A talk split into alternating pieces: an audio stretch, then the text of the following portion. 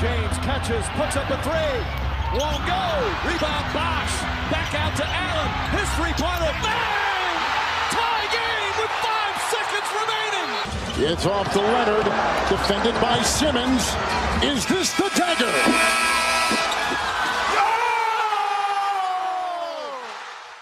Was geht, Basketball Deutschland? Einen wunderschönen guten Morgen und herzlich willkommen zur zehnten Folge 2 for One Podcast.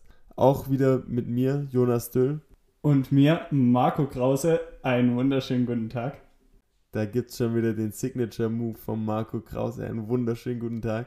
Wir haben heute wieder Aktuelles von der BBL zu berichten. Das BBL-Turnier läuft weiterhin noch ungefähr eine Woche, je nachdem, wie viele Spiele dann auch in den Finals benötigt werden. Wir starten aber trotzdem mit, mit einigen News aus der NBA. Dort gibt es auch ein paar Nachträge zum Turnier in Orlando. Jetzt kam ähm, auch schon raus, dass einige Spieler, wie beispielsweise Trevor Ariza oder David Bertans, an diesem Turnier nicht teilnehmen werden. Hat verschiedene Gründe. Bei Trevor Ariza ist es was äh, Privates. Der möchte sich um seinen Sohn kümmern, bei dem er sich in einem Sorgerechtsstreit mit seiner Ex-Frau befindet. Und er hat jetzt irgendwie ein eineinhalbmonatiges Besuchsrecht für den Sohn gerichtlich erhalten. Und diese eineinhalb Monate wären genau während dem Turnier in Orlando. Die wird er dann wahrnehmen, um sich um seinen Sohn zu kümmern. Das Ganze ist ihm ziemlich viel wert, weil dadurch verliert er um die 1 bis 1,5 Millionen Euro Gehalt. Ich glaube, äh, das ist mal die Definition von Family First. Bei David Bertanz ist es einfach der Grund, dass er im Sommer Free Agent wird. Wahrscheinlich auch ein ziemlich, ziemlich begehrter Free Agent sein wird, der ziemlich absahen könnte, dass ja bekanntlich um eine nicht so starke Free Agency handeln wird. Und er hat allgemein immer ein bisschen Probleme mit seinem Knie, mit seinem Kreuzband und wird deswegen aussetzen, um sich nicht zu verletzen. Ja, also grundsätzlich ist es natürlich für, für Portland im, im Playoff-Rennen, gerade bei Trevor Ariza, sehr, sehr bitter, sage ich mal, weil er halt doch schon ein sehr, sehr erfahrener, gestandener Spieler ist und halt auch wirklich in der Defense mittlerweile seinen größten Wert hat, kann da relativ viel verteidigen. Deswegen für Portland im Playoff-Rennen natürlich ein, ein ganz klares Minus. Bei, bei Bertans, um, ja, würde ich sagen, dass es Washington nicht mehr ganz so viel ausmacht, weil sie dann doch schon relativ weit weg sind. Aber dann, ja, ob man jetzt seine eigenen äh, Wünsche oder Bedürfnisse, sage ich mal, über, über die Ziele des Teams stellt, ähm, kann dann nach hinten losgehen. Also ich persönlich verstehe es natürlich, wenn, wenn man sehr, sehr verletzungsanfällig ist oder ähnliches und, und ähm, dann sich eine Pause gönnen möchte.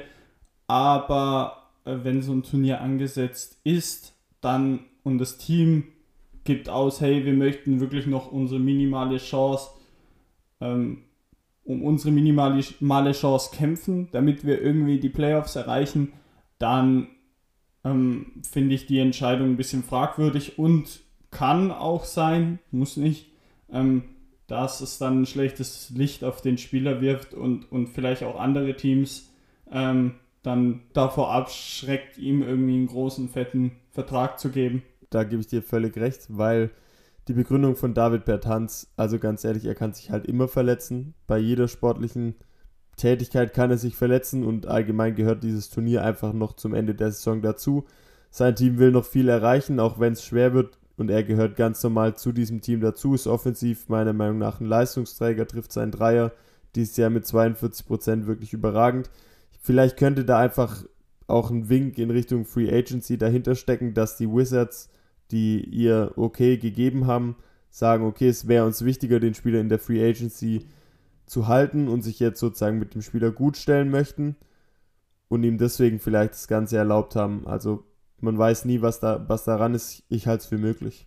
Die grundsätzliche Frage, die, sich, die man sich ja jetzt leider als, als Fan wieder, wieder stellen muss oder anhören muss und die Diskussion, ja, wird, glaube ich, kein Ende nehmen, bis das Turnier wirklich stattfindet, ist die, große Frage, findet das Turnier wirklich statt, ja oder nein, weil Orlando als ja relativ ähm, großer Corona-Hotspot gilt. Und ich glaube, wir hatten jetzt positive Beispiele wie die BBL und, und die Fußball-Bundesliga oder die, die ersten drei Ligen in, in Deutschland, was, was den Fußball angeht und durch diese inoffizielle Adria-Tour im Tennis durch Novak Djokovic organisiert, ist jetzt halt das schlechteste Beispiel, das du haben kannst.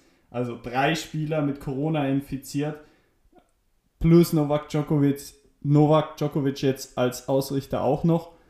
Und dann hat es natürlich auch noch Konsequenzen, weil von einem anderen Spieler des, des Adria-Turniers, die Frau ist schwanger und hat sich jetzt auch mit Corona angesteckt. Also so kann das Ganze halt auch sehr, sehr schnell negative Kreise ziehen und kann halt auch echt nach hinten losgehen. Und da muss man sich dann wirklich wieder die Frage stellen, ist so ein Turnier wirklich notwendig, wenn die Gefahr darin besteht, dass, eine Inf dass, eine, dass man durch, mit Corona infiziert wird? Ähm, ist es dann wirklich so notwendig? Als Fan, klar, natürlich möchte man unbedingt, dass es weitergeht und man möchte auch endlich wieder NBA schauen. Allerdings, ähm, ja, aus, aus gesundheitlicher Sicht ist der Aufwand natürlich dann ähm, jetzt mit diesem negativen Beispiel im Tennis äh, ja etwas fragwürdig. Ich weiß nicht, wie deine Meinung dazu ist, aber irgendwie hat's mir, hat mir dieses Turnier so, dieses Tennisturnier ein bisschen so äh, den, den Spaß oder die Vorfreude ein kleines bisschen genommen. Da gehört natürlich auch dazu, dass sich Novak Djokovic oder allgemein die ganzen Betreuer des Turniers da was die Planung angeht, bisschen bis sehr stark vertan haben. Wir haben ja da sehr viele Zuschauer gehabt, hatten sehr viel Kontakt mit den Fans, auch auf Bildern, wie man sieht, immer ungeschützten Kontakt, sehr nahe aneinander, sehr nahe Gruppen, ohne Masken. Also da wurden kaum Hygienemaßnahmen eingehalten. Wenn wir jetzt auf die NBA sehen, ist das ja dann tatsächlich eine andere Thematik. Also wir werden ja die Spieler in Quarantäne in Orlando erleben, wo sie wirklich kaum Kontakt zur Außenwelt haben und ich glaube, dann auch dauerhaft getestet werden. Bei Novak Djokovic war das ja jetzt eher ein Negativbeispiel im Sinne davon, dass wirklich auch keine Hygienemaßnahmen eingehalten wurden, auch wenn es natürlich jetzt tatsächlich ein bisschen ein schlechteres Licht auf den Sport allgemein wirft. Es ist halt die Frage, wie, wie gefährdet ist, ähm, ist Orlando oder wie, wie äh, hoch sind die Chancen da eine Infizierung, sag ich mal. Wenn, wenn die Quarantäneregeln und alles eingehalten werden, glaube ich, dass, dass das Turnier auf jeden Fall stattfinden sollte. Wenn jedoch das, das Turnier oder das, das Hygieneprogramm noch nicht ausgetüftelt ist und die NBA sich da noch nicht sicher ist, ähm, dann lieber nochmal nach hinten verschieben und, und äh, einfach nochmal abwarten, ob äh, sie es irgendwie anders geplant bekommen. Also ich habe gesehen, dass die, dass die Daten feststehen von, von dem möglichen Game 7. Ähm, ich müsste es jetzt nochmal raussuchen. Ich habe es jetzt gerade nicht mehr im Kopf, aber ich müsste, es müsste der, der 13. Oktober gewesen sein. Und der Draft wäre dann am 16. Oktober. Ähm, ja, also interessant, das zu beobachten. Also ich hoffe natürlich aus Fansicht, dass es weitergeht. Man muss abwarten, was, was die NBA oder was die Regierung dann sagt, ob gespielt werden kann oder nicht. Weil ja auch mit dem Beispiel New York, da war ja kompletter äh, Lockdown, da ist ja nicht mal eine U-Bahn mehr gefahren. Also ich glaube, in Amerika sind das nochmal ein bisschen andere Dimensionen, was, was Corona angeht, als bei uns, auch wenn wir Ausgangssperre hatten. Aber ich glaube, bei denen war es noch ein bisschen extremer. Das stimmt auf jeden Fall. In New York wurden, glaube ich, erst Anfang dieser Woche auch normale Geschäfte wieder eröffnet. Also Shoppinggeschäfte wie, keine Ahnung, Klamottenläden oder sonst was, müssten erst seit Montag wieder geöffnet haben. Deswegen, ja, in Amerika ist das natürlich nochmal eine viel prekärere Situation mit deutlich mehr Infizierten. Was es dann jedoch für ein Quarantäneturnier ausmachen wird, sei mal dahingestellt. Ich bin wirklich gespannt. Ob man es vertreten kann, ist die eine Frage.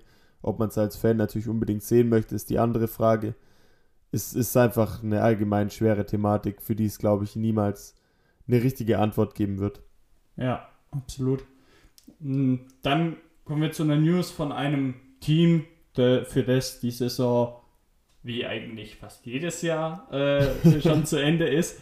Ähm, ja, die, die New York Knicks sind ja immer noch auf der Suche nach einem neuen Head Coach, haben jetzt auch schon einige Interviews geführt und sind laut, in, äh, laut Insider-Infos immer noch an, an Jason Kidd interessiert oder das soll ihr Favorit sein. Ich habe meine Bedenken ja zu Jason Kidd schon, schon des Öfteren geäußert. Ich weiß nicht, du siehst dem Ganzen ein bisschen positiver entgegen, so wie ich das damals rausgehört habe. Also für mich ist, sind die Knicks irgendwie wie ein bisschen wie Schalke 04 in der Bundesliga ein nicht zu coachendes Team. ähm, da, da gebe ich dir als Schalke-Fan jetzt einfach mal recht. Ja, muss man, muss man leider so sagen. Ähm, und ja, also es ist wirklich äh, schwierig, da äh, irgendwie einen passenden Headcoach zu finden, weil die Knicks einfach ein unfassbar schwieriges Umfeld haben und einfach wirklich immer einen unfassbaren hohen Erfolgsdruck gleich, wenn ein neuer Headcoach kommt, obwohl das Team halt eigentlich, also ich will jetzt wirklich keinem Spieler zu nahe treten, aber nicht mal ansatzweise für die Playoffs reicht. Ja, jetzt mal was äh, ganz anderes, by the way. Hier mal weg von der NBA, kurz in die BBL rüber. Wir nehmen nämlich gerade Dienstagabend 21.19 Uhr auf. Es findet nebenbei das zweite Halbfinalspiel, beziehungsweise das zweite Spiel des ersten Halbfinals statt, nachdem das erste Halbfinale ja historisch unentschieden geendet ist zwischen den MHP Riesen Ludwigsburg und Ratio Farm Ulm. Das erste Spiel in der BBL seit Einführung der Overtime-Regel das Unentschieden endete mit 71 zu 71. Deswegen, wer dieses Spiel heute gewinnt, zieht ins Finale ein. Und ich kann euch sagen, ich habe die Ehre, hier es nebenbei anzugucken. Ein richtig geiles Offensivspiel. Ich gucke jetzt mittlerweile seit ungefähr acht Minuten Spielzeit und ich glaube, jeder Angriff war, war drin. Und dieser Marcos Knight von den MHP Riesen Ludwigsburg ist eine Maschine. Der hat die letzten fünf seiner Würfe getroffen und steht jetzt bei 6 von 7 aus dem Feld. Ulm führt kurz vor Ende der ersten Halbzeit mit 45 zu 39. Spannend, spannend. Also, ich sage ja natürlich wieder, MHP-Riesen werden es packen. Lasst euch überraschen. Ich habe es letzte Woche schon gesagt. Nur mal da so für den Hinterkopf. Da habe ich recht behalten. Ähm, sieht man natürlich, wer, wer den wirklichen äh, Basketball-IQ hat. Ähm, nee, Spaß beiseite. ähm, ja, ich habe es durch die Fanbrille gesehen, deshalb äh, da kein, äh, kein Wert drauf legen. Aber ähm, ja, das, das erste Spiel zwischen den beiden, also 71, 71, war ja wirklich schon ein sehr, sehr ähm, schön anzusehendes Spiel, vor allem halt sehr, sehr spannend. Und da war ja auch Markus Knight schon der, der Topscorer auf Seiten von, von den MHP-Riesen. Meine, er ist aus der, er hat vorher in der Türkei gespielt. Als wir ja bei in, in Ludwigsburg waren, war er, glaube ich, noch nicht da. Ähm, deshalb, ja, bei Ulm, so wie ich das sehe, ist ähm, momentan Thomas Kleipic ähm, besser Scorer mit, mit 11 Punkten. Äh, ja, also ich glaube, wir können uns da auf jeden Fall auf eine sehr, sehr spannende zweite Halbzeit freuen. Ähm, und wer Magenta Sport hat oder wer sich zugelegt hat, gerne einschalten und gerne reinschauen. Also ich glaube, das könnte noch ein sehr, sehr spannendes Spiel werden, weil die Ludwigsburger haben wir ja gesehen gegen Bayern diesen, diesen Klatsch, diesen, diesen da, wenn es drauf ankommt. Ja, es wird auf jeden Fall noch ein interessantes Spiel und es wird vor allem auch werden vor allem auch interessante Finals, glaube ich, weil wer auch immer von diesen beiden Mannschaften im Endeffekt auf wahrscheinlich Alba Berlin treffen wird, wird sich, ja, glaube ich, einen großen Kampf mit denen vor, liefern. Alba. Ja, machen ja gut. Ich, ich wollte sie noch ein bisschen spannender halten, aber nachdem Alba das erste ihrer, ihrer Halbfinalpartien gegen Oldenburg mit über 30 Punkten, ich glaube circa 30 Punkten gewonnen hat, sollte da nicht mehr viel passieren und dann, dann wird es wird's Ratio Farm Ulm im, im Finale gegen Alba Berlin machen. Nee, nee, es wird äh, die MHP-Riesen gegen Alba Berlin und das wird dann Herzschlagfinale. Bin ich mal, bin ich mal gespannt. Ist es in, in, in den Finals, ist es aber genauso wie der Hin- und Rückspiel, oder? Ja, genau. Also gibt, gibt ein Hinspiel und, und ein Rückspiel. Und ja, also wir müssen, also was, was halt grundsätzlich aufgefallen ist, man muss halt einfach hoffen, dass das Hinspiel nicht irgendwie mit plus 30 ausgeht, sondern irgendwie sage ich mal, im Rahmen von 0 bis 10 Punkten Unterschied gehalten wird, weil dann äh, sind die Chancen noch relativ hoch für beide Mannschaften. Also ich sage mal, 10 Punkte sind in der BBL relativ wenig. Drüber wird es schon schwierig, also dann kann sich halt eine Mannschaft irgendwie ein kleines bisschen ausruhen und wirklich Fokus auf die Defense legen. Ähm, ja, deshalb, also es wäre natürlich wünschenswert, wenn es so knapp würden, werden würde wie jetzt bei, bei Ulm gegen, gegen MHP. Kleiner Nachtrag noch, wir hatten es letzte Woche privat noch besprochen, als, als äh, das, die Endphase lief, der Riesen aus Ludwigsburg gegen Bayern und einer der Spieler von Ludwigsburg, ich weiß den Namen jetzt leider gerade nicht, den entscheidenden Dreier gemacht hat, ungefähr 20 Sekunden vor Spielende und danach den Damian Lillard gemacht hat und, und Bayern Goodbye gewunken hat. Gefährliche Aktion, aber er hat absolut recht behalten. Er hat sie mit dem Dreier rausgeworfen. Ja, also ich kenne den Namen noch gut. Es war Nick Weiler Babb. Ähm, ja, das war, habe ich, hab ich gefeiert, weil ich ja damals auch das Spiel äh, von, von äh, Portland gegen OKC mit dem legendären Gruß von Damien Lillard äh, habe ich mir sogar live damals angeschaut und äh, ich habe es relativ arg gefeiert, weil ich da auch für Portland war und nicht für OKC. Ich weiß, dass du für OKC warst. Schön, dass du es vorne weggenommen hast. Ich weiß einfach, wer, wer ein wahnsinniger Athlet ist und der hat damals die Nummer 0 getragen und Oklahoma Und war eine 0 in der Serie. Ach, das stimmt tatsächlich, ja.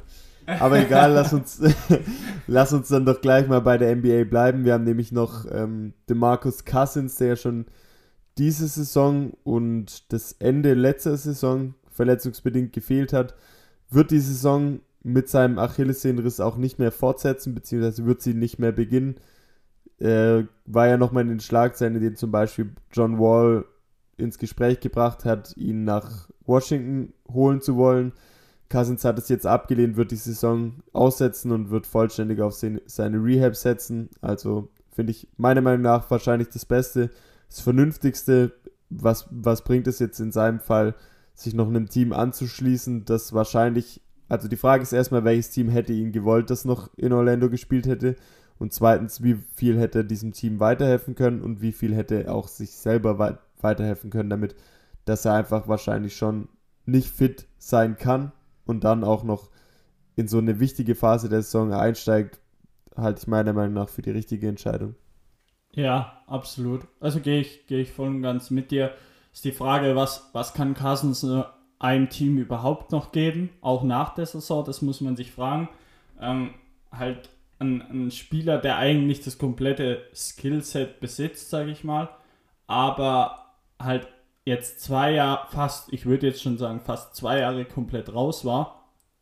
Oder sogar länger, weil vor den Warriors war er ja auch noch verletzt, hat ja bei den Warriors eigentlich immer nur so teilweise gespielt und auch teilweise nur die Finals. Und da war jetzt nicht wirklich so der X-Faktor oder irgendwie ein entscheidender Spieler. Also hat, hat das Team jetzt nicht so krass weitergebracht, wie, wie wahrscheinlich erhofft. Und die Lakers, klar, sind dann auf Nummer sicher gegangen, haben ihm, glaube ich, Veteran-Minimum ähm, Vertrag gegeben jetzt für die Saison, haben ihn dann gekartet, weil sie ja, ähm, ja, dann sich Morris nachverpflichtet konnten. dann für Genau, ihn. ja. Und da ist halt, also da ist halt grundsätzlich bei, bei DeMarcus Cousins die Frage, also ich glaube, es gibt viele Teams, die, die ihm ein Veteran-Minimum anbieten werden, aber halt nicht mehr, ähm, weil sie halt nicht wissen, was bekommen sie von ihm. Und das ist halt die große Frage nach der Saison, was kann Marcus Cousins einem Team eigentlich noch geben oder was hat er noch im Tank und wie viel und wie kommt er zurück mit seiner Athletik. Ähm, er hat ja auch ein paar Kilo auf den Rippen, also ist ja schon ein sehr, sehr äh, physischer Spieler und gerade nach so schweren Verletzungen tun sich ja so Spieler, ähm, die, die wirklich über die Physis kommen, relativ schwer wieder ähm, ans, ans alte Niveau heranzukommen. Und das wird interessant im Sommer, wer ihn holt und was er dem, dem Team dann wirklich bringt und wie er dem Team weiterhelfen kann. Fest steht auf jeden Fall, dass er auf jeden Fall nur für das Minimum spielen wird, weil ihm kein, also es hat auch kein anderes kein Team hat einen Grund, ihm sozusagen mehr zu bezahlen. Jeder weiß, dass er nur das Minimum bekommen wird, weil man eben nicht weiß, was man von ihm bekommen wird. An, an sich ist es aber wirklich eine extrem, eine Situation, die wirklich extrem schade ist, weil DeMarcus Cousins und Anthony Davis beispielsweise in, in New Orleans wirklich ein Augenschmaus war, wenn man das mal so sagen darf, was Offensive anging. Wirklich, wirklich toll harmoniert haben, wirklich ein richtig gutes Duo war. Aber ja, manchmal nehmen Karrieren einfach einen Wendepunkt mit Verletzungen. Leider ist es manchmal so. In dem Fall muss man wirklich sagen, dass, dass ihm die Verletzung eine Menge Geld genommen hat und auch eine Menge Erfolg wahrscheinlich genommen hat. Wenn wir jetzt schon bei der Marks Cousins waren, ähm, dann kann, kann, ich dir äh, jetzt mit, mit einem äh, kleinen Thema überraschen oder mit einer kleinen Diskussion, die, auf die du jetzt nicht vorbereitet bist. Ich habe es dir absichtlich nicht gesagt. Und zwar hatten wir bei uns im, im Geschäft das, in der Mittagspause das Thema, wie wichtig ist Dwight Howard für, für die LA Lakers. Also es gab, es gab Meinungen von, ein absolut solider Rollenspieler und absolut wichtig. Ähm, ich, ich kann ja auch privat sagen, von wem es war. und ich war ganz klar der Meinung, an Dwight Howard bringt dich in den Finals oder in den wichtigen Spielen gegen Boston, gegen Clippers, gegen die Großen, ähm, bringt er dich nicht weiter. Boah, ey, das ist ein Thema. Dachte nicht, dass wir das fast mal aufmachen müssen, aber es ist ganz schwer. Dwight Howard, also ich bin Fan von ihm, finde es super, wie er die Saison bei den Lakers reingefunden hat. Fand es auch geil, dass er im Dunk-Contest dabei war, auch wenn er da nichts abgerissen hat. Es ist halt so ein Bestandteil der Lakers, der an sich schon wichtig ist, weil er halt Defense bringt und wirklich groß ist. Im Endeffekt muss man aber schon sehen, dass wenn es auf die wichtige Phase der Saison rausläuft, auf die Finals, er dann halt doch ein Spieler ist, der wenig Spielzeit sehen wird. Also er wird vielleicht 10 Minuten bekommen und diese 10 Minuten werden halt andernfalls von Javel McGee, der der Starting Center sein wird natürlich, und Anthony Davis abgedeckt. So, dann lässt Anthony Davis auf Center spielen. Wenn Javel McGee sich ausruhen muss, verschiebt die Sache. Ich glaube, dass, dass man da relativ gut auf den Dwight Howard verzichten kann, wobei es natürlich immer wehtun wird, wenn so ein Spieler fehlt. Ja, und, und ich habe halt ganz eindeutig meinen Standpunkt klar gemacht. Ich habe halt gesagt, Dwight Howard, äh, die LA Lakers brauchen Dwight Howard auf keinen Fall. Und ich habe mir echt die Mühe gemacht und ich wusste das noch so, im, die Statistiken ungefähr. Dwight Howard, es gab ja drei Spiele gegen die Clippers. Zwei wurden ja verloren, eins wurde ja gewonnen. Dwight Howard hat im ersten Spiel knappe 15 Minuten gespielt, im zweiten Spiel knappe 12 oder sogar 18 waren es und im dritten Spiel genau 5. Und welches haben sie das gewonnen? Das haben die Lakers gewonnen, ja. Richtig, genau. Und, und das wird das Matchup sein, wo der zukünftige Champion dann spielt. Also wenn es äh, in der normalen Playoff, also in, im normalen Playoff-Modus bleibt, dann wird das Eastern Conference Finale Lakers gegen Clippers wird den zukünftigen Champion stellen. Und dann wirst du Dwight Howard nicht viel sehen. Und deswegen sage ich, dir tut es überhaupt gar nicht weh, wenn er nicht dabei ist, weil er dir gegen solche Teams nicht weiterhilft. Und das, meine Meinung war dann teilweise kritisch, wurde dann aber sogar dann akzeptiert, weil ich es gut argumentiert hatte. Aber ähm, ja, der eine oder andere zieht mich damit immer noch auf, weil mein, Spie mein Lieblingsspieler ist ja offensiv auch nicht der Beste. Ähm, nicht der Beste? Er, ja, ich sag's jetzt ganz positiv, ich weiß. aber ähm, grundsätzlich hat er ja einen ganz anderen Wert, auch defensiv für, für die Golden State Warriors als jetzt ein Dwight Howard für die Lakers. Also du hast, du, du hast auch nicht mehr den Dwight Howard, den Defensivspieler, als er dreimal in Folge, glaube ich, Defense Player of the Year geworden ist und in der MVP-Diskussion dabei war. Den, den hast du halt nicht mehr. Und für mich, also wenn ich das vergleichen müsste, zum Beispiel mit anderen Rollenspielern oder ähm, sagen wir einfach mal Dwight Howard und, und Avery Bradley, wenn ich die vergleichen müsste, dann tut dem Bradley viel, viel mehr weh, wenn er nicht dabei wäre als Dwight Howard. Und Auf jeden Fall, ja. Ich hoffe, ich hoffe, die Leute hören äh, unsere, unsere Kollegen, mit denen ich die Diskussion hatte. Ich werde sie unter die Nase reiben. Äh, die hören den Podcast und werden sich's anhören. Und ich weiche von meiner Meinung nicht ab, dass Dwight Howard, dass, dass der nicht gebraucht wird in den wichtigen Spielen. Klar gibt er dir solide 15 Minuten gegen in der ersten Runde, vielleicht auch 20, weil du schon schonen kannst. Das außer Frage. Aber darum, also darum geht's hier nicht. Es geht ja darum, was bringt er dir in den wirklich wichtigen Spielen und wo es im Endeffekt um die Meisterschaft geht. Und da bringt er dir halt nicht viel, weil du wirst ihn halt gegen, zum Beispiel gegen Rockets wirst du ihn nicht spielen lassen können, gegen die Clippers nicht, gegen die Celtics, boah, vielleicht gegen, wenn Kanter auf dem Feld ist zum Beispiel, gegen die Bucks, ja, okay, gegen die Bucks würde ich es würde vielleicht mit Abstrichen sehen, je nachdem, wie, wie groß sie spielen, aber in vier von fünf Fällen brauchst du den halt wahrscheinlich nicht du wirst ihn oft nicht brauchen, auf jeden Fall. Ja, gegen die Clippers ist er nicht spielbar, das stimmt. Gegen die Rockets ist er schon dreimal nicht spielbar. Und das Ding ist halt, wenn er gegen die Clippers nicht spielbar ist, oder die, man kann natürlich auch immer so argumentieren, dass wenn die Clippers auf Center nicht unbedingt super groß besetzt sind, dass, die, dass es eine Stärke der Lakers wäre, dort groß besetzt zu sein, aber diese große Besetzung hat man halt auch mit Anthony Davis und JaVale McGee, da braucht man keinen dritten, der so groß ist. Und ja, Dwight Howard ist nicht mehr der Dwight Howard, der er mal war. Er ist aber auch nicht mehr der Dwight Howard, der vor zwei Jahren war. Trotzdem können wir uns darauf einigen, dass ein Dwight Howard nur Backup-Minuten sehen wird, die er in den Finals sehen wird, wenn die Spiele schon entschieden sind oder wenn er wirklich mal einen absoluten Sahnentag hat. Deswegen, ich bin da auch der Meinung, dass das den Lakers nicht wehtun wird. Möglicherweise könnte es der Teamchemie bei den Lakers ein Stück weit schaden, weil es ja immer hieß, die wäre so gut dieses Jahr und auch Dwight Howard hat es ja super eingebracht. Das kann natürlich schon immer mit reinspielen, aber das ist eine Komponente, die man nicht messen kann. Also bin da ganz deiner Meinung eigentlich. Ja, schön auch das mal zu hören, dass jemand mal meiner Meinung trag, ist. Trag meine Meinung gerne in die Chefetage vor. werde, ich, werde ich tun, ja. Gut erkannt, mit wem ich die Diskussion geführt habe. Aber ich glaube nicht, dass du drauf kommst, wer, äh, wer pro, absoluter Pro-Howard-Fan äh, ist oder Pro-Howard äh, Gesprächspartner war. Ja. Ich, ich denke einfach nochmal nach, wem ich da wenig Kompetenz zuordne. ich hoffe, er hört den Podcast.